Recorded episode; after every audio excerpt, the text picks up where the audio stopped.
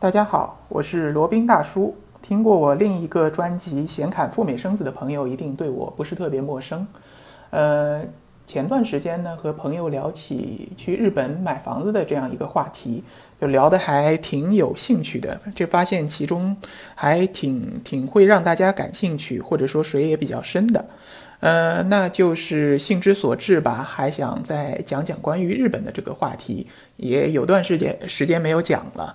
嗯，毕竟这个去了十几回日本，然后护照上贴满了日本签证，然后入境章也有非常非常多，呃，从南到北都跑了一个遍。呃，如果不说的话呢，也有些可惜。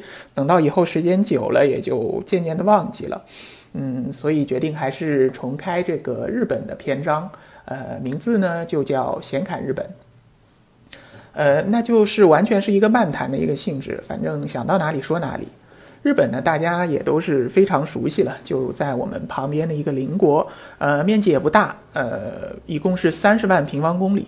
但是虽然相对于中国算是一个小国，但是如果把日本放到欧洲去啊，它就是正宗的一个大国了。它的面积应该是仅次于法国和西班牙，比德国和英国都要大。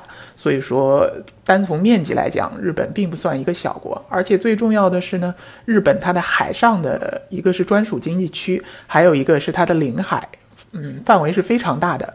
日本最远的，离它那个本岛最远的一个地方呢，叫那个叫叫那个硫磺岛吧？啊，就是就是以前打过一场一场大仗的那个硫磺岛。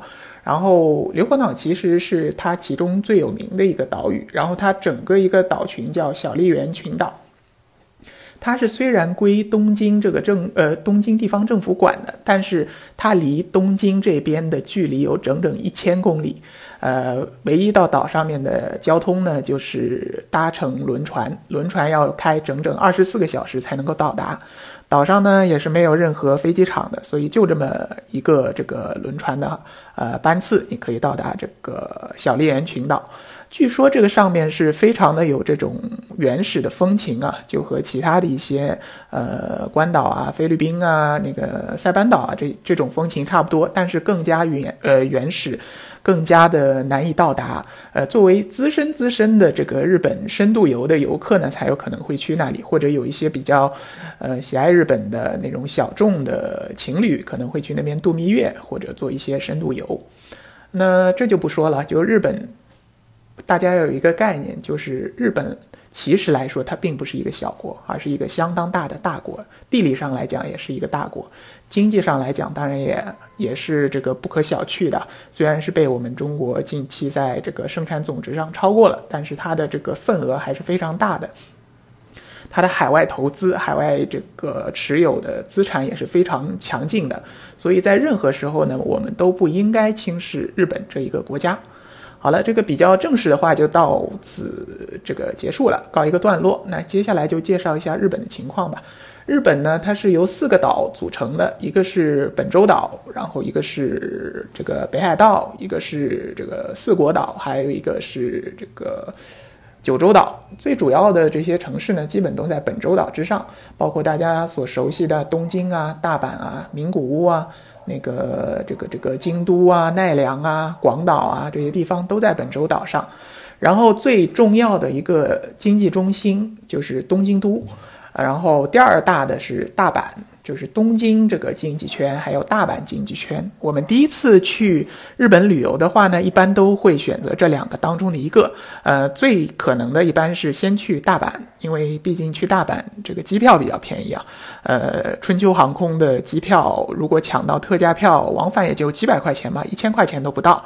然后到了大阪以后，可以这个搭乘这个铁路，私铁也好，JR 也好，到那个京都奈良。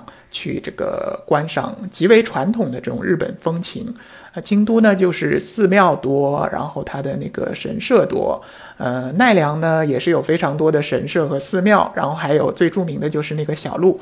呃，这里提一点啊，去奈良如果你看到小鹿的话，建议就不要去买那个鹿饼喂它了，因为那边的小鹿呢都已经吃的脑满肠肥，肚子都撑得溜圆。上次罗宾呃去这个奈良的时候，拿着一个鹿饼塞到一只小鹿的嘴边呢，它连眼皮都没抬一下，所以就没有必要去这个热脸贴他的。呃冷露屁股了啊。然后呃，第二选择也有可能大家会去东京，东京呢作为它的经济。呃，最发达的一个经济圈，也是聚集了最多的人口。然后这个宅男当然非常喜欢东京啦，因为有一个叫秋叶原的地方，会卖各种这个游戏也好、动漫也好的手办，然后还有很多这个不可描述的这个呃影音资料。呃，罗宾也进去逛过，那真的是非常的全啊。呃，当然要注意，没没到年龄的小朋友们呢，就不要进去了，这个有可能会被赶出来的。呃，当然，相信收听罗宾节目的大多数还都是成年的朋友啊，可以考虑着进去买一两盒这个正版的碟回家欣赏一下。但是注意啊，它这个正版一般都是比较贵的。好，这个东京，东京周边也有非常多的这个景点。就比较有名的当然是富士山了。富士山，罗宾也是非常推荐大家去看一看的。富士山呢，它不在东京都这个圈里面，它离东京大概有一百公里左右。呃，最方便的方式呢，就是搭乘从新宿出发的呃高速巴士，可以在两个小时左右，两小时不到一点到达富士山脚下的叫河口湖的一个驿站。它是一个中转站吧，基本上去富士山的百分之七八十都会从河口湖这边出发。好，呃，还有其他一些方式，就比如说搭乘那个小田急的这个铁路，或者说自驾也是可以的。啊，这里提一点啊，就是可能大家在那个万能的淘宝上也可以看到一些国际驾照的一些业务，因为日本呢这个国家比较特殊，它是不承认中国的呃驾照的，所以在日本原则上是不能够自驾的。但是因为淘宝上有这个出售这个某国的可以被日本接受的国际驾照，呃，所以呢，罗宾也尝试过一些在日本的呃自驾。在日本自驾最大的一个难点是什么呢？就是它和中国这边的驾驶方向是反的。呃，日本这边车都是靠左行，呃，然后中国都是靠右行。然后这个方向盘呢，日本的车子在右边，中国的车子呢在左边。所以说你初次上手很有可能会不适应这样的一个方式。你对车子的呃左右间距的判断也好，你这个操作也好，很有可能把这个雨刷和和那个转向灯把它搞混了，所以就是安全起见，建议还是使用日本的公共交通，巴士啊，呃，铁路啊，地铁啊，呃，甚至出租车，呃，来进行日本的这样一个游览。呃，提一句啊，日本的出租车还是非常非常贵的，如果是从日本的。成田机场就东京最主要的那个国际机场，成田机场打车到日本市内的话，正常可能需要一千人民币左右，所以还是非常贵的，没有必要就不要去，呃，不要去考虑了。那如果是应急的话，当然也是可以的。有一次罗宾记得去奥特莱斯，就是那个东京旁边的一个全日本最大的奥特莱斯，叫玉电厂，也是在。富士山脚下的吧，然后到了他们那个 JR 站下来以后，离开奥特莱斯还有两三公里。那这个时候，他也交通呃公共交通不是特别的发达，那也没有办法，只好打了个出租车，啊，应该是花了七八十人民币吧，也不是特别的贵，还算可以承受。好，今天大约就啰啰嗦嗦先说到这里，先开个头吧。后面罗宾肚子里还有一大堆的可以给大家分享。